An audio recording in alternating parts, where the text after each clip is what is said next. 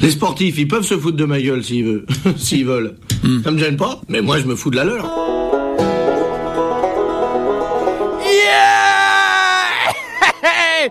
Hey, bonjour, bienvenue dans les patins podcast Omnisport, le podcast qui parle du sport au passé et le passé en l'imparfait. Ah, C'est encore pire que les deux autres. Et pour ce troisième et dernier épisode sur la guerre froide, nous allons parler du match de hockey sur glace qui opposa le magnifique États-Unis d'Amérique à des pourritures communistes de l'URSS lors des Jeux olympiques d'hiver de Lake Placid en 1980. Et pour m'accompagner dans cette aventure, je reçois mes fidèles amis. Oliver Ketchup. Younes Hamburger. Yeah, baby. Sarah Hot Dog. Et un guest very, very special, Johan Brony du podcast Culture Demi. fucking high. Mais avant de plonger dans le vif du sujet, on va s'écouter une archive.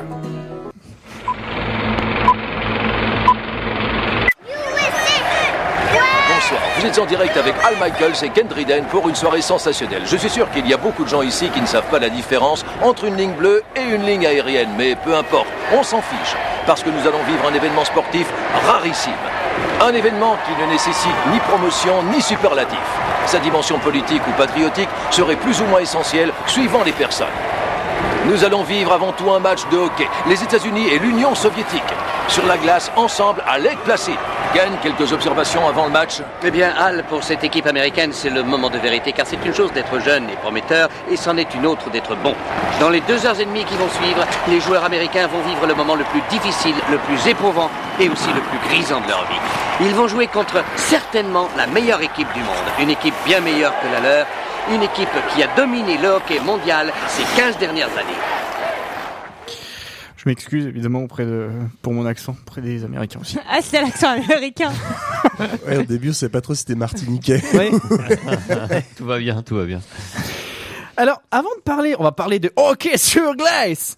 Avant de parler de hockey, on va. Je sors. Euh, il est parti. On est parti. Bon, Olivier, salut, reviens, Olivier. reviens. On va parler de du contexte politique en 1980 avant ces JO d'hiver de Lake Placid. Et là, je me tourne comme d'habitude vers Johan. Johan Brownie. Yann Brownie. Johan, Brownie. Eh ben oui, alors euh, grosse coupe hein, en 1980, c'est toujours la guerre froide. Euh, même si ça commence alors à doucement sentir le sapin euh, côté bloc de l'Est, qui va entamer donc euh, sa dernière décennie sans vraiment le savoir. hein. Mais on assiste à un dernier baroud d'honneur de l'URSS qui décide de reprendre euh, du poil de la bête dans le game des puissances euh, à la fin des années 70. On parle à ce moment-là de guerre fraîche, hein, ça veut dire qu'en fait elle est un tout petit peu plus chaude que la guerre froide, la, la glace commence à couper à fondre. Il y avait vraiment, je pense que les historiens avaient beaucoup d'humour hein, à l'époque. Ouais. Euh, voilà. Donc, alors le- le- la reprise des puntos de l'URSS, ça se situe grosso modo, c'est un programme en trois points. Euh, premier point, euh, crise des missiles. Donc qu'est-ce qu'on fait? Bah, on est un peu nostalgique hein, de l'époque, où on avait la, la fameuse course à la plus grosse, et nostalgique aussi de la crise des missiles de Ah, Cuba. c'était bien cette course. Et donc, en- Oh, la sortie de route Oh, merde. Sarah, je, je, je ne sais que faire. Continue. Le mieux c'est de continuer. hein. Non mais je vais, je, vais, je vais filer à la métaphore, Sarah. Je vais être obligé. Donc, elle pointe l'URSS en 77 de bons gros missiles SS-20 de moyenne portée. On parle de 5000 kilomètres, hein, et pas centimètres, en direction de l'Europe. Alors les Américains, ils sont beaux joueurs, ils ripostent avec des missiles Pershing pointés depuis la RFA. Les fameux. Euh, voilà, les fameux. Donc on va se taper 10 bons, 10 bonnes années de, de crise euh, en Europe à cause de ça. Et sur la, je crois que sur la page Facebook des États-Unis, euh, Mitterrand et Schmitt, lac 10, euh, quand ils ont pointé les, les missiles Pershing, apparemment ils étaient assez contents. Ah ouais. Euh, voilà, deuxième point du programme, hein, on, on continue d'étendre le camp des alliés côté URSS, Nicaragua en Amérique centrale, euh, Angola, Éthiopie en Afrique. Et surtout, troisième point du programme, tiens, si on allait envahir un nouveau pays. Euh, ce pays s'appelle l'Afghanistan. euh, et donc, en fait, en Afghanistan, il y a une petite révolution en 78.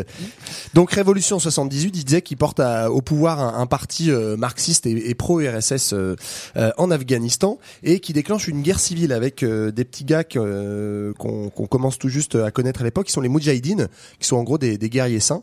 Voilà, donc guerre civile en, en Afghanistan. L'URSS amène sa technique habituelle, des bons gros chars de l'armée rouge.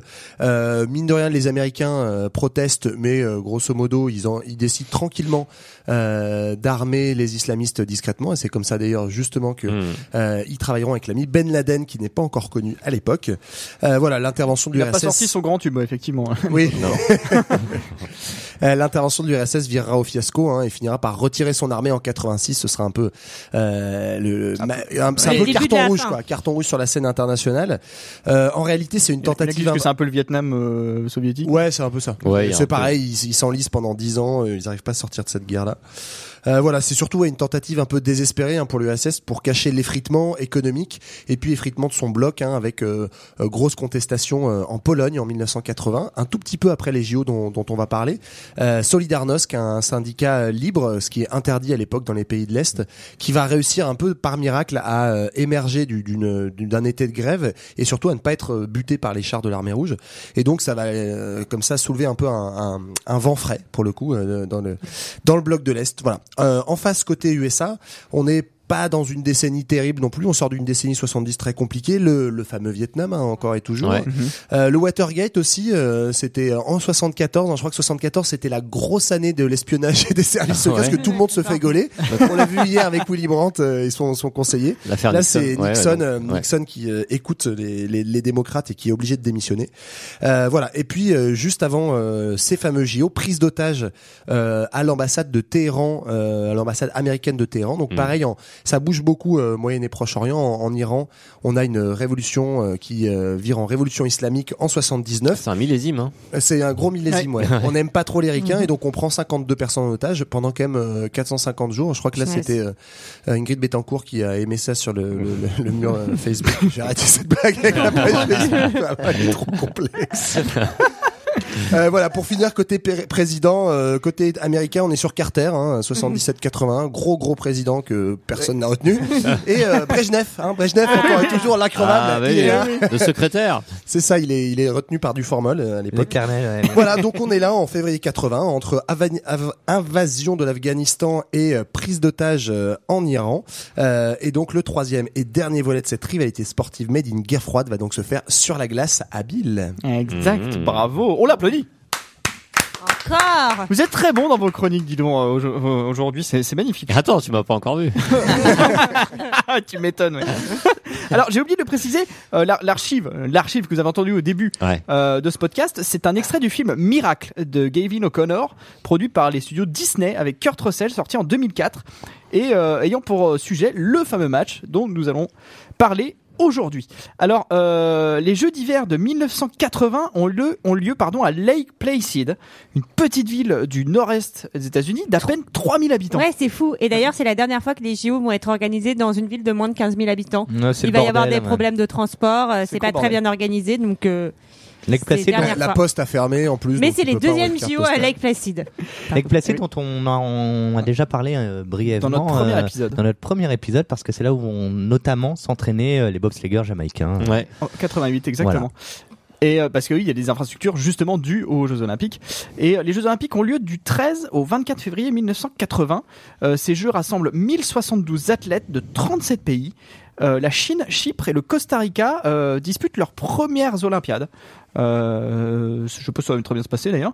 Euh, sur le plan des médailles, alors il y a une guerre effectivement à distance encore entre Américains et Soviétiques. Ah bah là, euh, du battu côté- à la plate couture, les Américains. Euh, euh, j'ai le tableau des médailles. Oui, effectivement, l'Union soviétique Alors première. faisons un point médaille. Oui. Voilà, Union soviétique première. 10 médailles d'or, 22 au total. Voilà. Deuxième RDA, donc c'est aussi le bloc de l'Est. Exactement. 9 or et 23 au total. Et les États-Unis ne sont que troisième. Alors que c'est les pays, Avec le pays hôte. 6 or, euh, oui, et 12 au total. 6 heures Euh, Faut que j'aille me et coucher. la France, et la France, faut le savoir combien elle est la France. Elle est 27ème. 27ème. La France, elle est dernière à égalité avec la Bulgarie et la Enfin- Tchécoslovaquie avec Ah une médaille de bronze. Dernière médaillée, parce qu'en fait, Oui, il y a- il y, a la cer- il y a dernière cer- il y a médaillée. certains pays qui ont Oui, gagné qui ont pas aucune de médaille. médaille. Ils ont juste une médaille de bronze, la France. ouais, tout Bah, fait. euh, c'est déjà pas mal. Hein. Oui, oui. Ah, on est sur le tableau des médailles. là, on à peut l'époque, plus on, gagner, a- à l'époque, on C'est n'avait pas fini. Fourcade. Quel champion. Alors, alors, à noter que sur le plan des médailles américaines, il y a quand même le patineur de vitesse américain Eric Hayden, qui Oui. doit être un peu d'origine autrichienne, qui remporte les cinq épreuves de patinage de Bah, vitesse. faut dire que Hayden, il connaît la musique. Hein. Oh, Oh. Ouais. Blague de mélomane. Alors, il remporte cinq épreuves de patinage. Je suis fatigué. 5 épreuves. Cinq Je épreuves patinage, oui. du patinage de vitesse. Euh, et c'est toujours, je crois, euh, le sportif le plus médaillé aux JO d'hiver. Après Michel Houellebecq. Non, il a, faut non, on le vire ou pas? Euh, je sais pas. euh. bah, bah, je regarde plus.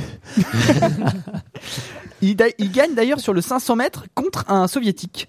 Evgeny Kulikov. Et la course est très serrée, il finit par gagner. Enfin, en tout cas, Bravo. euh, bravo, bravo à lui. On l'applaudit peut-être, on l'applaudit. Du côté soviétique, c'est vers le ski de fond qu'on se tourne, puisque le, le, le, Et le badminton, le alors, le badmin- badminton sur glace, c'est Oui, les d'hiver. C'est Nicolas Jimjatov qui, qui gagne trois médailles en ski de fond, qui, qui, qui, qui- qui- qui fait le, le 30 km, le relais 4 x 100 et le 50 km. Voilà, je vois que les gens s'endorment. Non, c'est bien, c'est bien ta chronique, Michael. On applaudit Mickaël, peut-être. Oui. Eh, fais attention, t'es pas culture 2000, toi. En tout cas, elle est bien cette petite page Wikipédia que tu viens d'ouvrir. Je fais un point sur, sur la confrontation Est-Ouest. Aux Jeux Olympiques, c'est le sujet ou pas Ah oui, non, mais oui, c'est oui, super oui, important. Vous allez ouais. tous être virés. hein. Non, mais je pense que c'est important un peu. Bah que- oui, euh, voir les forces en Ouais, présence c'est- et voilà, voir en fait là où ça joue. exactement, ouais. Exactement, Bah oui. toujours qui est Ah, la moi, plus je suis avec grosse, toi, machin. On va parler un peu de hockey maintenant. Ah. Ok, Donc sur comme, la- comme ok. l'a dit Johan, ce qui est hyper intéressant, c'est qu'on est vraiment dans ce contexte en surface, hein, et c'est l'histoire qui sera écrite comme ça, où tu as les États-Unis en plein doute, alors que l'URSS sont en pleine puissance, et tout ça va être symbolisé dans euh, la finale de hockey sur glace euh, USA-URSS. Alors c'est pas tout à fait la finale. On va expliquer. Euh, non, c'est pas tout à fait la finale. En fait, ce qui se passe, c'est qu'il y a. ce qui se passe. sinon, on, tout on- est vrai, on hein. explique rapidement. Moi On j'aime beaucoup ce que tu Oui, fais oui. ça. Expliquons, expliquons, expliquons. Expliquons Expliquons, comment se passe euh, la compétition. Ah oui, c'est pas vraiment la finale. Oui, oui, j'ai compris, voilà. ça y est. En fait, il y a deux groupes de six équipes. Les deux premiers de chaque groupe sont qualifiés dans un deuxième groupe. Il y a un deuxième tour. Qu'on appelle la ronde des médailles. euh. Voilà. En fait, euh, les équipes qui ne se sont pas, c'est un peu compliqué, qui ne se sont pas affrontées lors du premier tour vont s'affronter Oui. dans le deuxième tour. Mais on, On garde, garde- les points euh, des équipes qui se sont déjà affrontées. Voilà, les équipes qui sont déjà affrontées gardent leurs points. Et en fait, c'est celui, et c'est le premier du groupe qui est en fait médaille Qui a fait cette règle Et à la C'est- fin, la fin, c'est égalité. On, euh, c'est, ça se passe au Shifumi. Hein. ça va Avec les gants de hockey, c'est pas évident. Et- alors, on explique un peu ce que c'est que l'URSS. Alors c'est pas la finale, mais c'est le tour final. Johan, explique-nous ce qu'est l'URSS J'ai 20 secondes, c'est ça en 20 secondes. Alors, on va peut-être parler du Big Bang. Ah, Non, non, on explique ce que c'est que l'URSS en hockey sur glace à cette époque-là. Ah L'URSS, c'est un peu l'équivalent de, Du Brésil. du, non, mais ouais, des Américains au du basket. Brésil quoi. ou, de, ou des Américains au basket. Ou de la France à la C'est-à-dire pétanque. que le- le- Tout à c'est, euh, ils, ont, ils ont juste gagné 4 médailles d'or olympiques de suite. 64, Euh, 68, 72, 76. Voilà, merci Wiki. Et, Ils sont euh, réputés collectionnent- invincibles. Ils ont 13 titres mondiaux. Euh, Ils sont invincibles. Euh, ils... C'est Saint-Etienne du hockey sur glace. Entre Ouais, c'est le. un petit entre c'est- 1955 et 1991, il gagne 55 fois. Contre les Américains. Non, si, Si, 5 C'est- défaites et un nul contre les Américains. contre les Contre les Américains. Américains. Il faut savoir que la dernière fois qu'ils ont perdu, Perdu. c'était en 68 au JO de Grenoble contre la Tchécoslovaquie 5 à 4 et que la dernière fois qu'ils ont perdu contre les Ricains, c'était le En 1960. En plus, perdre Mais au ils JO ont- de ils ont- Grenoble, c'est la loose, quoi. Déjà faire les JO de Grenoble, c'est la loose. Tous, tous les joueurs, tous les joueurs euh, Ouais, dur. de, de, de hockey euh, font partie de l'armée rouge. Oui. Euh, Ouais. ils ont Ils chantent aussi du coup. et ils bah. chantent bien sûr. Non, mais c'est- bah. En jouant. c'est comme tout à C'est l'heure. exactement comme le, le basket euh, tout à l'heure. Enfin, il y a deux jours. D'ailleurs, c'est un peu les mêmes clubs, c'est-à-dire que il y a- c'est toujours le CSKA Moscou. Euh, Il y a plein de joueurs qui euh, font partie du CSKA Moscou. Ils ont notamment euh, Vladislav Tretiak, qui est encore considéré Wikipédia. aujourd'hui comme euh, comme l'un des meilleurs euh, gardiens euh, du monde. Euh, et puis les autres, comme je ne parle pas du tout euh, russe, Boris Mikhailov. bah, Mais- Boris Bah oui. Boris Mikhailov. Mikhailov. Et Valérie. Karlamov aussi. En tout cas, c'est une fausse Ah oui. équipe euh, d'amateurs, quoi. Et Encore une Fetisov. fois, Oui, c'est- encore c'est une quasiment fois, des professionnels. Même Ouais, voilà, stratégie, c'est euh, ouais, effectivement. Des... Enfin, tu sais, euh, quand même, euh, t'entraîner la voix pour faire des chants de l'armée rouge, ça, ça prend du temps. Oui, c'est hein, vrai. je veux dire. Eh ouais. Faut pas négliger hein, les bains de bouche, tout ça. Alors en plus, ils jouent ensemble depuis très longtemps. Oui, oui, oui. Oui, mais ah, ça fait un sacré moment qu'ils jouent Bah, ça fait déjà un bail, quoi. Enfin, Ah ça fait là très là. peu de temps. Ça oui, fait oui. vraiment un bout de temps. Non mais ils sont, ils sont habitués, ils sont habitués, ils jouent dans, ils jouent tous ou presque au CSKA Moscou, au CSKA Moscou pardon. Oui, qui réuni dans, dans le Euh, club. Depuis les, Les équipes de, depuis les équipes de jeunes, etc. Non, non, c'est c'est vraiment une énorme équipe qui est presque une équipe professionnelle. Oui. D'ailleurs, euh, des équipes comme le Canada. Ah oui, alors ça qui est marrant. ouais. Euh, Parce que le, le- Cana- le Canada, en fait, ils- le Canada et les Américains, ils envoient parce qu'ils pas rappelle quand même le hockey est un sport canadien euh, et euh, le, le Canada qui est une des meilleures équipes du monde, est même la meilleure équipe, euh. qui est peut-être Oui, la meilleure peu équipe du monde, me- a décidé d'envoyer non seulement pas même pas les amateurs, les amateurs des amateurs, en se disant bon de toute façon ça sert à rien vu qu'il y a une équipe professionnelle en l'occurrence l'URSS qui est toujours euh, là, on va jamais les battre. Euh, C'est pas tout à fait. Les Canadiens disent en fait. De toute façon, on n'a pas le droit de mettre nos professionnels, mais si on mettait nos professionnels, on les défoncerait. En gros, ils disent ça, les Canadiens. Du coup, ils organisent des jeux en 72 et 74 où ils envoient les professionnels de NHL, qui est la ligue américaine, qui est la ligue star, hein, en fait, hein, Ouais. Les soviétiques et en pensant gagner à, plat de couture. Et c'est une série qui est baptisée série du siècle. Ça joue en plusieurs matchs, en sept matchs, je pense. Euh, et en 72, c'est remporté par les Canadiens 4 victoires à 3 et un match nul. Donc c'est très serré. Et en 74, ils remettent le couvert. Et là, ils se prennent, ils prennent une tannée. Euh, c'est les soviétiques qui gagnent largement par 4 victoires, 3 matchs nuls et une défaite. Eh ben, il y a aussi le, il y a aussi le, en 79, la Challenge Cup, euh, qui est organisée entre des joueurs de la NHL et, euh, et euh, des, des- une sélection URSS. Ouais. Et euh, deux victoires à 1. Et je crois que la le dernier match, je crois qu'il y a un truc genre 6 ou 7-0 pour Ouais. les Russes. Ouais, Ouais. ouais, C'est-à-dire, Non, c'est- c'est- avant c'est 80, c'est-à-dire les Américains euh, ne sont pas euh, complètement euh, rassurés Oui. et euh, l'URSS paraît euh, inaccessible. Tout à fait. Puis il y a la Coupe du Morvan aussi qui perdent lamentablement Oui. en 77. C'est ça. Ah, Bah, ça avec avec. Bébert qui rentre le palais à la fin là. La risée. Et alors, ils ont face à eux. Alors les, Am- les- alors les Américains, eux, en revanche, c'est pas une équipe flamboyante sur le plan international. Euh, J'ai un petit rototo coincé, vous Bah, en fait, mais c'est pareil, c'est comme pour le comme pour le basket. Donc ils vont être euh, entraînés par euh, Herb Brooks, qui entraîne en fait euh, l'équipe universitaire du Minnesota. Ouais. Et donc il va or- organiser des grandes sélections dans tout le pays, puisque donc ce ne sont pas des pros, ça doit être des amateurs, donc c'est les universitaires. Ouais. Et en fait, ce qui est assez intéressant, c'est que donc ça va être une équipe relativement jeune, relativement peu expérimentée. Et surtout, qui va être composée euh, de joueurs qui ont l'habitude de s'affronter euh, Oui, lors a- des championnats euh, universitaires. Grosso modo, il y a les Gophers et les Terriers qui Exactement. sont deux euh, équipes Minnesota, grosses, équipes universitaires qui euh, qui s'affrontent constamment et ça va être difficile en plus de en plus du fait que ils sont soi-disant plus mauvais que les Russes, enfin que les soviétiques. Oui. Euh, euh, difficile de, de créer une, une osmose. Heureusement, l'en- l'entraîneur qui est donc ils vont, ils vont le chercher, hein. ils vont le chercher l'entraîneur. Ouais. On le sait, on l'a pas dit. Ils vont le chercher en espérant faire le meilleur résultat possible pour Oui. les pour les JO de Ouais, 80. en fait, sauver un peu les meubles. hein, Voilà. Pour les et euh, donc ce Herb Brooks là, qui est un retraité, qui est, qui a, qui est- qui est un homme à poigne. Oui, qui a l'air assez euh, méchant, assez excité. Voilà, il n'hésite pas d'ailleurs à, à- à lui-même euh, se déclarer ennemi de son groupe pour justement souder son groupe pour Ouais. qu'il passe lui un petit peu Stratégie, pour Pour le euh, booking. José L'en- Mourinho, quoi. le stratégie euh, stratégie euh, Mourinho, ouais, tout à fait. euh, et euh, Et, et il va, il va, il va surtout mettre en place un jeu plus rapide et plus technique à euh, chez les Américains, alors que les Américains, ils ont l'habitude en général en fait d'être surtout dans le sur le physique Ouais. et de gagner sur le physique. Ouais. Et il va essayer de développer un peu une nouvelle stratégie Ouais, pour battre. euh, lui, lui, ce qu'il voit, lui, ce qu'il s'inspire un peu du hockey européen. en fait. ce qu'il voit, c'est que en- notamment. en NHL, il y a, c'est complètement désorganisé, euh, contrairement euh, à, à l'Europe.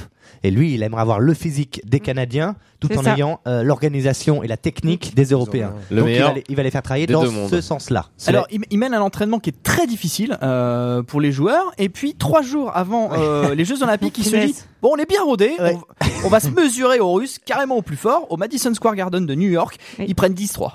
Bah ils sont écrasés et même en fait te- donc euh, je sais pas il y a un petit y a un petit film je sais plus comment il s'appelle d'une heure qui raconte l'épopée américaine bon c'est très à l'américaine c'est l'Amérique va renaître de ses cendres grâce à ses joueurs de hockey et ils disent dans le, bizarre. dans dans les dans l'épisode enfin ils disent dans, la, dans dans ce documentaire les Américains ils expliquent les joueurs qu'ils étaient impressionnés par ce qu'ils ont vu quoi enfin ils étaient ils sont là en fait on jouait quasiment plus on les regardait jouer Bah, au c'est une hockey machine. euh, le l'URSS est une machine. euh, ce qui est pas très bon aussi une il y a machine. quelques jours des JO C'est un vrai match de boxe en fait. Il y a une provocation des Russes ce jour-là au Madison Square Garden. Oui, parce qu'ils arrivent, justement, ils arrivent avec la, la coupe de la Challenge Cup qu'ils ont euh, gagné quelques qu'ils temps ont avant. gagné euh, en 79 contre l'équipe Pour de narguer, euh, pour narguer euh, le les- public les et l'équipe l'équipe américaine et derrière ils leur foutent 10-3 quoi comme c'est Ouais. c'est quand même euh, alors ils arrivent pas en pleine confiance avec Placide les Ah américains bah du coup. non résultat c'est compliqué. Ouais, euh, d'autant que leur groupe est très relevé puisqu'ils devront affronter la Tchécoslovaquie qui est en fait L'autre favori. l'autre on va favori dire. avec euh, l'URSS euh, la Suède ainsi que l'Allemagne de l'Ouest qui est une bonne équipe à l'époque une bonne équipe toujours aujourd'hui.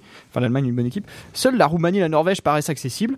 Et ils commencent plutôt mal face à la Suède euh, contre C'est un match nul, ouais. Ils vont faire deux partout et ils vont surtout, euh, en fait, c'est un match quand même où ils vont égaliser euh, à la toute dernière minute, où Ouais. donc euh, Air Brooks va faire sortir le goal pour mettre un jeu- le goal américain pour mettre un joueur supplémentaire pour Oui. tout Voilà, jouer va- sur Oui, l'attaque. Ouais. Il y a, y six joueurs. ouais. Il y a six joueurs de hockey euh, 6 contre 6. Mm. Normalement 5 et le gardien. Ouais. Euh, on a le droit euh, à tout moment de faire sortir le. Enfin à tout moment ça je ne sais pas. mais en, oui, on, on- en fait- on- on a le droit de so- faire sortir un gardien en- dans les toutes dernières Ouais. secondes pour faire entrer un autre joueur de champ. pour avoir plus de chances d'égaliser Pour avoir une, une personne supplémentaire pour, euh, pour sans, cette victoire, on ne sait pas euh, qu'est-ce qui se se serait passé finalement. Enfin, sans, ce- sans ce but, pardon, pas cette victoire, mais ce match nul, Oui. on a un peu l'impression que c'est le début de l'histoire, quoi. ce- Ouais. Cette égalisation à la dernière seconde. à la dernière L'événement fondateur. ouais. Ouais. Exactement. C'est un peu l'équivalent du, je sais pas, quand une dernière action au foot et le gardien de but monte sur un corner. Oui, Enfin, voilà. Exactement. Un joueur Euh, de champ supplémentaire. Alors effectivement, euh, s'ensuit une euh, large victoire contre la Tchécoslovaquie, 7-3. Qui est très surprenante, Ouais, ça- 7-3. là, Ouais, c'est- là- pour là, ça, le- ça, c'est l'élément ouais. déclencheur aussi. euh. Ouais. Là, c'est un réveil. ouais. Parce que tout le monde attend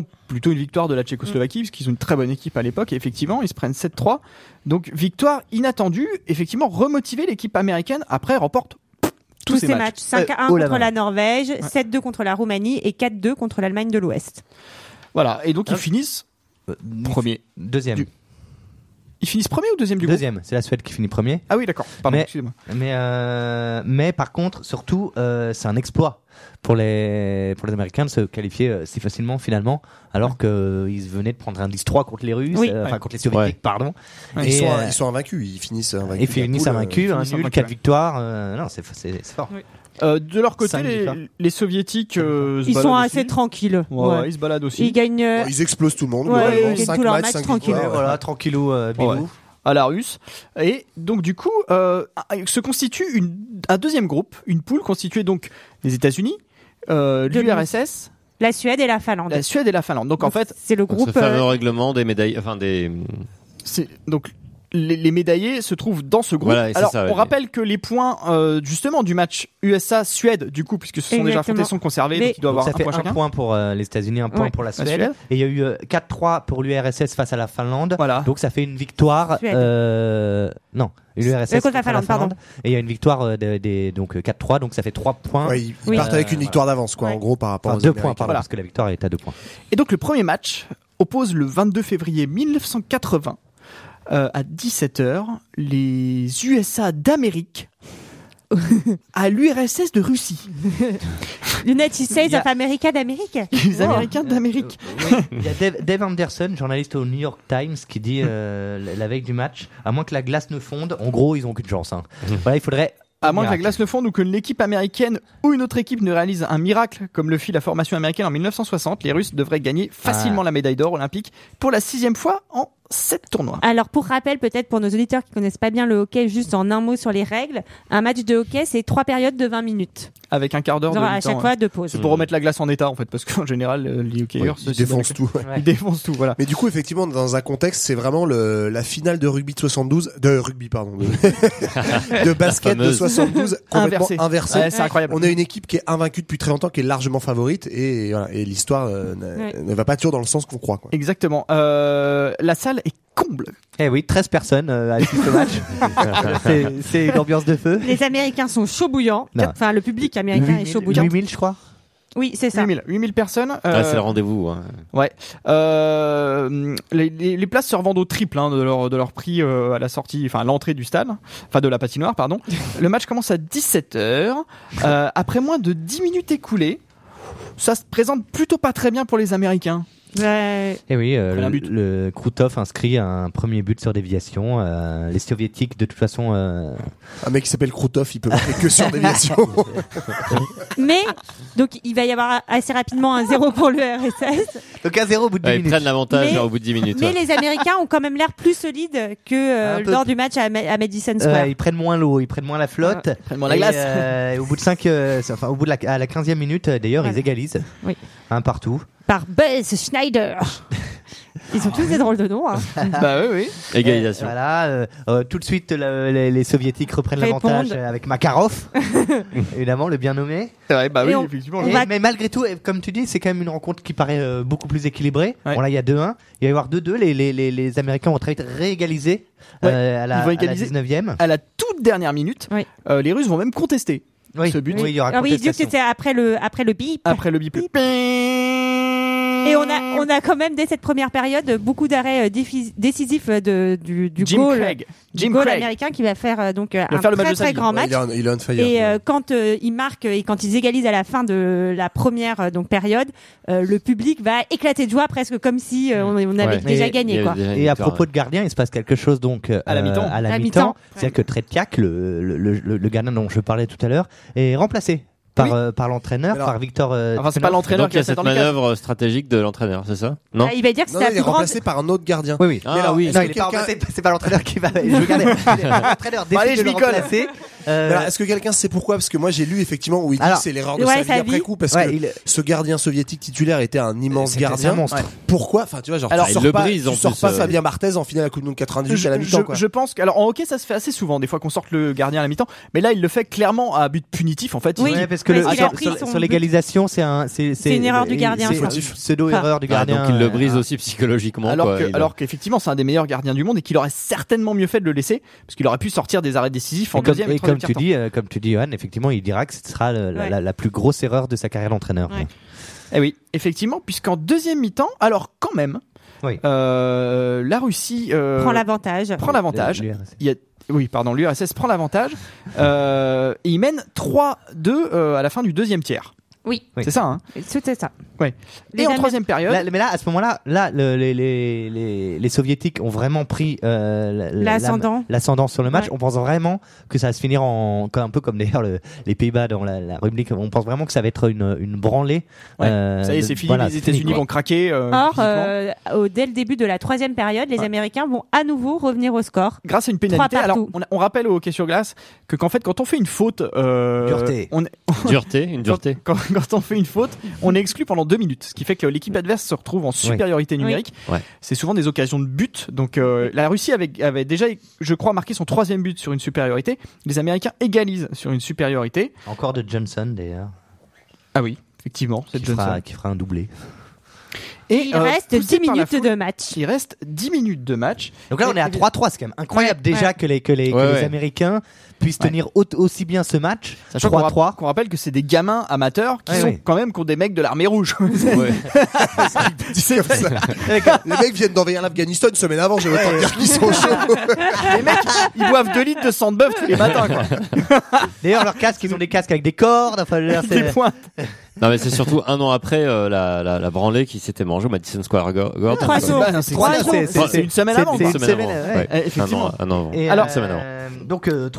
Euh, 3-3, ils se font balancer de, tous les côtés et quand même ils arrivent. Jim Euh, Craig qui fait toujours un match exceptionnel, ouais. qui Oui. arrête palais sur palais. Et là, tout d'un coup, oui. euh, le, qui euh, en Le pleine- capitaine américain. en pleine Erudzion qui a décidé de marquer un quatrième but pour les États-Unis. 4-3 pour les États-unis. 4-3 Il mène pour la première fois du match. Et il passe devant. À 10 minutes de la fin, la fin, la fin du match est euh, absolument extraordinaire. Les Russes partent à l'assaut du but américain. Mais là, c'est l'Afghanistan, hein. Ouais. c'est-à-dire Ah que ouais, vraiment. euh, Et là, c'est attaque-défense. C'est-à-dire Ouais, que les Russes s'arrêtent pas de shooter, shooter, shooter. Jim Craig fait un match incroyable. Il arrête tout. Et je vous propose d'écouter la dernière minute du match Oh. en VO, évidemment. Petrov controls. Back to Varlamov. Skating in on the left side. into the American end. 55 seconds, but Mikhailov has the puck. Mikhailov sweeping in, out in front. Backhander goes wide. I think have got just a piece of it. Mikhailov back out to Bilya Letinov. 43 seconds remaining. Morrow checked into the boards. It comes back to center ice. 38, 37 seconds left in the game. Petrov with it. The Americans on top, 4 to 3. Long shot. Craig able to get a piece of it to sweep it away. 28 seconds. The crowd going insane. Karlamon shooting it into the American end again. Morrow is back there. Now Johnson, 19 seconds. Johnson over to Ramsey. Ilya Letinov gets checked by Ramsey. McClanahan is there. The puck is still loose. 11 seconds. You've got 10 seconds. The countdown going on right now. Morrow up to Schultz. Five seconds left in the game. Do you believe in miracles? Yes! Believe in miracle USA USA. C'est vrai que franchement, mais si t'en as rien à branler des États-Unis Ouais. du hockey, t'entends ça, t'es t'es Ouais. chaud. Alors, content. le, le public est chaud bouillant. Bah C'est ouais, incroyable normal. ce qui se passe à la Le fin. public est euh. chaud bouillant de fou. Mais c'est c'est un match. En fait, on- je pense qu'on se rend pas compte de la portée de ce match, mais on a vraiment affaire à des, à des gamins amateurs face à des vraiment professionnels. C'est l'équivalent d'un exploit comme on peut voir euh, Ouais. parfois dans le football entre des amateurs qui battent euh, des professionnels en Coupe de France. C'est juste hallucinant. Alors évidemment, il y a en plus le contexte de la guerre froide Ah derrière, oui. ce qui fait que ça exacerbe les patriotismes. Mais euh, c'est un match extraordinaire euh, qui restera dans la postérité, qui fera l'objet d'un film dont j'ai parlé au début du podcast. Et euh, qui fera, qui sera élu par la Fédération internationale de hockey comme Oui, le, le plus grand, exploit, euh, Ouais. le plus grand match euh, de l'histoire du hockey. Sachant qu'à ce moment-là, ouais. les États-Unis n'ont pas gagné. pas encore. Ils ont gagné contre la Russie. Ils ont gagné contre la Russie, Ils mais passent ils n'ont pas devant. encore la médaille d'or. Ils valident, ils valident leur, euh, ils valident leur médaille d'or. Il suffit euh, d'une en- victoire. En, en battant la Finlande 4 à 4-2. 2. Typiquement, ça aurait été des Français. Globalement, ils auraient fait l'exploit et après, ils seraient viandés contre une équipe de Mais division ils- d'honneur. ils le- ils Alors, le font- non, mais ils alors, le font presque. hein. C'est très marrant ce que dit Johan parce qu'il faut savoir que dans les championnats du monde il y a 4 ou 5 ans, la France a réalisé l'exploit de battre la Russie. Justement grâce à leur gardien, un peu comme les Américains là, ils battent la Russie pour la première fois de leur vie, c'est un exploit retentissant et après ils se votent contre la contre Ouais, la. Finlande et, et, euh, Classique. et la Norvège et, euh, Un et voilà. classique de Et- l'histoire. et, ouais. Haïti aussi. Et hein. pendant, et pendant ces- le match contre la Finlande pendant les JO, euh, les États-Unis vont être menés 2-1 euh, quasiment euh, tout le match et ils vont marquer euh, trois buts pendant la dernière période en fait. Ah oui. Donc euh, c'est c'est pas c'est pas gagné d'avance quoi. La, la portée euh, de ce match est absolument hallucinante. Il y a un téléfilm, Oui. il y a un film avec Ouais. le beau Kurt Russell. J'aime beaucoup. Ah, Kurt forcément, après là on a- passe en mode euh, surexploitation populaire de, de l'exploit. Ouais, moi Ouais, j'ai ouais. vu, j'ai vu une- un truc qui m'a fait rire, c'est dans X-Files. Ah oui je sais pas si vous vous souvenez d'X-Files. Il y avait l'homme à la cigarette. Bien sûr. euh, voilà, le- le- on- Personnage voilà, qui, qui explique qu'en fait c'est grâce à lui parce qu'il avait euh, il avait euh, il avait il avait demandé qu'on pique avec une aiguille anesthésiante le, le gardien russe pour qu'il ait moins de réflexes. Ah oui. Ah, mais voilà pourquoi on l'a sorti à la mi-temps. Eh, je comprends maintenant. Alors, on Ah, comprend c'est mieux c'est maintenant. le mythe euh, ouais, qui a été inventé. Alors, en tout cas, ils sont euh, accueillis euh, les joueurs américains en héros euh, par le président euh, à Washington euh, par Carter. Et euh, dans le reportage, ils disent euh, comme ça que c'est très beau. T'as un, un ancien otage donc euh, de l'ambassade euh, des États-Unis à Téhéran, de retour aux aux États-Unis, qui raconte on nous a passé une vidéo pour nous montrer ce qui s'était passé pendant euh, nos plus de 400 jours de captivité. Et euh, ça se termine par les images de la victoire des Oh, États-Unis sur l'URSS. Enfin, franchement, ça fait 400 jours que tu bouffes pas à l'ambassade de Téhéran. Qu'est-ce Ouais. que t'en as à branler que si tu battu et Eh ben lui, il a dit qu'il était ému. Alors il faut savoir qu'à d'ailleurs, on en l'inverse, on n'en parlera pas du tout euh, à l'inverse, pardon. Ouais, exactement, je- dans je la te Pravda. Dans le pied, dans la Pravda. absolument on n'en parlera pas du match. match. Il y a eu quoi? Il y a- eu quoi? Il y a eu un match Quel match Je sais. Et ce- c'est aussi intéressant parce que Herb Brooks, qui est leur, euh, donc l'entraîneur euh, des États-Unis euh, de cette équipe, il va être entraîneur de l'équipe de France lors des JO de Nagano en 2008, Ah ouais? Euh, en Euh, non, 1998. en 98 pardon. En 98 Ouais, et c'est assez ouais. triste en fait parce qu'il va mourir en 2003 dans un accident de voiture Ouais. alors qu'il participait euh, comme consultant au tournage euh, d'un film sur le miracle de Bah, glace. Film celui-ci, de Kurt le- Russell le fameux miracle avec- deux Kurt Russell, mais avec. avec Kurt Russell. Euh, il a été entraîneur de l'équipe des États-Unis aussi en 2002 à Salt Lake City. Euh, il obtient la médaille d'argent, euh, donc pas la médaille d'or, mais il rebat les Russes. Euh, du C'est un peu le. Ladislas Lozano euh, Du, du du hockey hockey sur glace. du hockey sur glace. D'ailleurs, à, Salt Lake City, c'est les. Je vais me coucher, moi j'en ai marre. Euh, c'est les 20 joueurs, euh, enfin c'est l'équipe de, de, de 80 euh, de- des, des hockeyeurs euh, flamme. américains qui ont allumé la flamme. Tout à fait, tout à Voilà, fait. la, le- la, la, la vasque est bouclée. Alors, il faut savoir, je vais juste revenir sur Airbus. bouché. Alors, il arrive 11e avec, il arrive 11e avec l'équipe de France, ce qui est un des meilleurs résultats aux Jeux Olympiques. Et euh, il faut savoir qu'en fait, euh, en 1960, il avait été présélectionné dans l'équipe des États-Unis, puis écarté avant, et c'est en 1960 que les Américains ont Oui. gagné la médaille d'or Oui. Ah. En tant que joueur. en tant que joueur, tout à fait. Ah, là. Et Ouais. Ça lui a foutu la haine pour battre les Russes Ah, il y derrière. a de quoi Et foutre tout les à fait. boules. Les hein. soviétiques, pardon. tout Ça à forge un caractère. Alors, on va parler un petit peu euh, des JO. Ah, qui vont suivre en fait. Ah, parce que- Ah, le bah jingle, le jingle. Alors, Ah. il faut savoir que les JO, à l'époque, les JO d'été, les JO d'hiver se jouent la même année. C'est l'heure du contrôle antidoping. J'étais sur la liste des joueurs qui passaient au contrôle antidoping. Donc il fallait faire la petite chose.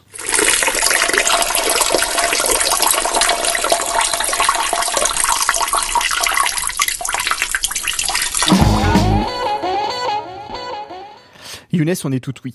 Eh oui, 1980, année euh, millésime, donc euh, année olympique, puisque comme tu le précisais, Michael, euh, 1980 et euh, avant 1992, les Jeux Olympiques avaient lieu en fait en hiver et en été la même année. Oui. Donc voilà. Et euh, effectivement, euh, c'était forcément un millésime l'année euh, des Jeux Olympiques. Et on avait en 1980, comme Johan nous l'a précisé tout à l'heure, un événement majeur euh, qui s'est joué euh, en Afghanistan, donc un pays euh, qui pour nous, notre génération, 79 euh, l'invasion. L'invasion 79, ouais. Ouais. Euh, euh, pour nous, la- l'Afghanistan est synonyme plutôt de 11 septembre et euh, d'un pays euh, qu'on découvre un petit peu dans les médias. Mais à Je l'époque, sais pas si on peut Ah, Bah, vous, si, pourrez quand nous même. faire ce insulter, raccourci. vous pourrez nous insulter comme d'habitude sur Twitter, il n'y a aucun souci. Voilà. Younes vous répondra. je vous répondrai personnellement. Euh, non mais voilà, donc euh, Jimmy Carter décide en fait euh, de poser un ultimatum pour euh, pour décider finalement euh, de la situation politique à travers finalement euh, le, le sport et explique que le boycott est un est une option possible et décide de la date du 20 janvier pour euh, demander aux Russes de quitter en fait le territoire afghan. Euh, Ah, il, faut, il faut préciser quand même que les, les donc en 80 les JO d'hiver ont, lieu- ont lieu à Lake Placid, donc aux États-Unis, ouais. et euh, en septembre les JO d'été ont lieu à Moscou. Oui. Il faut savoir que le CIO à l'époque, en fait, ils étaient un peu le cul entre deux chaises, entre le bloc de l'Est, le bloc de l'Ouest, et ils attribuaient un peu à l'un, un peu à l'autre. Euh, Ça, tout le monde est content, quoi. Voilà, Ouais, exactement. Alors si les, troupes soviétiques ne se retirent pas dans un délai d'un mois, les États-Unis pourraient boycotter les Jeux Olympiques de Moscou de, donc de, de l'été 80. Et à ce moment-là, le président du CIO, Michael Morris, organise une réunion au sommet entre Brezhnev, le secrétaire du Parti communiste, et euh, le président Jimmy Carter. Mais euh, bien évidemment, les deux partis ne trouvent aucun point d'entente Ouais. et on part forcément vers un boycott annoncé et un boycott avéré. Donc auprès euh, des membres de l'OTAN, les USA font euh, une, ce qu'ils savent très bien faire, c'est-à-dire euh, du lobbying pour pouvoir euh, maximiser entre guillemets euh, ce, ce boycott et forcer euh, bah, un certain nombre de pays à aussi euh, commettre la même chose qu'eux. Donc euh, les Américains iront même jusqu'à utiliser, alors ça c'est une petite Ouais. anecdote, Ça, c'est incroyable. Mohamed Ali. Mohamed Ali, en fait, qui fait une tournée africaine pour essayer de, de motiver certains pays africains. Euh, je crois que dedans, on peut compter le, le, le Tchad, le Zimbabwe, le Sénégal. Trois, et il, il en fait trois. Il en fait fait trois, ça, et les marche, trois ça marche plutôt pas mal parce que au- aucun des trois, Aucun des trois ne ne- rallie ne la suit. cause. ne rallie la cause, voilà, c'est ça. Et, euh, et finalement, bah, on se dit, bah, finalement, que bah, il va manquer quelques pays euh, pendant ces Jeux Olympiques de 1980. Ouais. Que font la Fran- les Français et les Britanniques? Euh, Bah, finalement, bah, ils se décident pas vraiment en fait de, de suivre ce boycott, mais pourtant, euh, ils demandent simplement à leur comité euh, de décider d'eux-mêmes Ouais. et de pas forcément, donc euh, forcément, ouais, Position français, courageuse. Ouais. position courageuse. Bah, Après, en même temps, bah, évidemment, ils savaient que les athlètes avaient pas envie de boycotter les JO, ils ont envie de les jouer, les athlètes, c'est tous les Bah, 4 ans. bah oui. Tous les quatre ans, c'est aussi la vue d'un d'un homme en fait qui est complètement engagé euh, dans, dans son sport et euh, bah c'est quand même une décision qui est assez cruelle. On a une anecdote notamment avec un un Italien, je crois, qui fait euh, du marathon et qui décide de porter en fait un un message à la fin de son marathon, juste avant les Jeux Olympiques, pour expliquer que bah c'est la dernière fois qu'il courra un marathon. Mm. Euh, parce que bah on l'empêche finalement de courir en fait euh, parce que l'Italie a pris position aussi euh, dans le boycott ouais. Ouais. Euh, les Britanniques finalement, bah, avec cette non-position, bah, finalement c'est le contingent le plus important en fait hors, hors des, des pays qui ont boycotté. Donc c'est 170 athlètes euh, britanniques qui se rendront finalement à À Moscou. Ouais. Les Français et les Australiens sont plus malins et bah, ils soutiennent le boycott, mais laissent la liberté à- donc d'action à leur à leur comité. Ouais, ouais, ouais. Euh, Il, faut, il faut savoir que le boycott était largement contesté par le communauté, par euh, le. euh, le comité, Le Père Noël. le comité, le comité américain olympique, hein, celui qui Ah oui, représente les athlètes, ils, Oui, étaient, oui, ils d'accord. étaient évidemment pas, pour- ils soutenaient pas du tout ce boycott. Et plus surprenant, Johan, l'Iran, donc par la voix de son leader, euh, Khomeini, euh, boycotte aussi. Euh, parce qu'ils accusent Moscou, en fait, alors tu peux peut-être nous, nous- nous préciser ça, euh, de soutenir en fait les balouchtes. Une, une minorité au sud-ouest. On coupera, alors, on au montage. Le, Ah oui, le c'est problème, c'est que les Une euh, si je pars dessus, j'en ai pour une heure. Donc, euh, je vais pas. en- Non, non, non, Tu Je veux vais dire les résumer. communautés du Sud-Ouest Je vais résumer rapidement. En fait, c'est une minorité en fait qui, qui vit au, au sud-est et Au euh, sud-est. au sud-est de l'Iran. Ah, un peu cher. ça, à la frontière à la frontière du Pakistan et euh, bon voilà on on, euh, Mais on faut- reproche en Iran euh, de à, à Moscou de, de, de les soutenir notamment militairement Mais faut dire que c'est c'est un peu un prétexte aussi, c'est qu'en gros, euh, Khomeini vient d'arriver en Iran ouais et globalement, en fait, euh, pour bien marquer sa position islamique, il se il se démarque des deux camps. Donc, il déteste les États-Unis qui sont vraiment le mal absolu, mais il déteste aussi les les Russes qui Et les justement Russes, ouais. euh, attaquent les islamiques euh, en, en En Afghanistan. Donc, euh, Ouais. Voilà, donc euh, bah, c'est forcément une décision qui a des conséquences. Donc on a des athlètes finalement olympiques qui se rendent en fait finalement aux Jeux olympiques sans la bannière de leur pays. Euh, donc la bannière olympique est utilisée pour ces entre guillemets presque apatrides et euh, on a aussi en fait des, bah, des, des victoires avec euh, ce drapeau olympique et cet hymne olympique qui est euh, chanté. Et donc les athlètes sont quelque part un peu privés de victoire. c'est les serviettes, hein, l'hymne olympique, il me semble. Oui, c'est ça. Non, c'était le petit bonhomme en mousse à l'époque. Oui, T'as raison. Et il y a plein de petites anecdotes comme ça, notamment dans les dans les choses amusantes, euh, le la, la cérémonie de clôture, donc qui a lieu euh, à, à la fin des Jeux Olympiques, euh, no- notamment représente aussi le pays qui succède qui succède en fait, et le pays qui, le pays qui succède à Quatre ans plus tard. c'est les États-Unis. Eh oui. Donc euh, avec euh, les Jeux Olympiques de Los Angeles, et ce n'est pas le drapeau américain qui va flotter à ce moment-là, mais le drapeau californien. Donc euh, pour euh, tout simplement essayer de, de contrer un petit peu le protocole et pour prouver euh, jusqu'au bout que euh, bah, euh, les Américains n'auront pas de droit de citer euh, au vu de l'acte de boycott. Mais faut, faut dire aussi ouais que c'est quand même une, une époque en gros des, de la fin des années 60 aux années 80 où la, la politique est hyper présente dans les JO, Oui. même au-delà de Ouais. la guerre froide. Ouais, ouais. En 68, il y avait les athlètes américains qui avaient euh, reçu leur médaille euh, Ouais. avec le point ganté Bien de sûr. noir pour, euh, Pour les droits- les droits des Les droits Afro-Américains. civiques euh, des Il y a Afro-Américains. Munich ouais. 72, on en a parlé, euh, les Palesti- le, le conflit israélo-palestinien qui s'invite tragiquement, euh, voilà. Et donc il y a, il y a vraiment cette ambiance politique qui se mélange, ce qu'on voit plus trop aujourd'hui en fait. C'est un peu dépassé comme. euh, C'est un peu dépassé, ouais, quand même. Ouais. Bah, c'est vrai plus- que les Jeux Olympiques sont un peu une éponge à ce moment-là de, bah, de d'effets, euh, d'effets de société, notamment d'effets politiques. Donc quatre ans plus tard, euh, la, la réponse du berger à la bergère, et on a en fait en 84, en 84, 14 pays euh, qui se placent aussi dans le camp de l'Union soviétique et qui décident euh, aussi de boycotter En euh, donc euh, en retour les Jeux Olympiques de Los Angeles. Le boycott est officiellement pour dénoncer un sentiment anti-soviétique et une hystérie en place aux USA contre l'U- l'Union soviétique. Et donc c'est une raison de sécurité qui motive la version officielle et Ouais. pas forcément en fait une, un boycott, une un boycott voilà lié à une vengeance en fait. ouais. Et, on a même Ronald Reagan à un moment donné qui aura en fait une déclaration qui affirme en fait que euh, la conviction des Russes euh, autour de ce boycott, c'est plutôt d'empêcher en fait les athlètes euh, de l'est de passer à l'ouest parce qu'ils avaient peur finalement que les athlètes de, l'est ne retournent pas à la- Oui, oui, ouais, ça, après les Jeux Olympiques. Ils auraient participé à aucune Olympiade si c'était vraiment le cas. Mais, Mais en réalité, en réalité, en fait, l'administration euh, de, de de Ronald Reagan officiellement fera une déclaration pour pouvoir inciter quand même les, les athlètes euh, de l'est à venir, parce que quand même ils ont quand même peur que les Jeux Olympiques de Los Angeles euh, ne soient pas aussi euh, aussi brillants, Oui. euh, parce que ils se priveraient en fait d'athlètes euh, et donc le niveau obligatoirement se, re- se ressentirait en fait euh, directement dans les dans les compétitions. Tout à fait, Younes. Voilà. Très bien. Merci. Merci. On applaudit Younes. C'est gentil. Et on applaudit Johan. Bravo, qui Johan. nous a fait le plaisir d'être, de venir à notre table. À Merci, trois jours de suite, je le referai plus. Hein. C'est- Ah, on Avec est les des gilets jaunes en plus, t'avais pas pu venir, pas pu garer la caisse. En tout cas, tu me manques déjà. Bah oui, on a bu tes paroles. Mais je reviendrai euh, pour l'épopée des vers 76. hein. Ouais. Pied, t'invite. euh, Et puis Johan Cruyff aussi. Et pour Cruyff, Et oui. Et donc on se quitte cette fois-ci avec notre générique Ouais. traditionnel.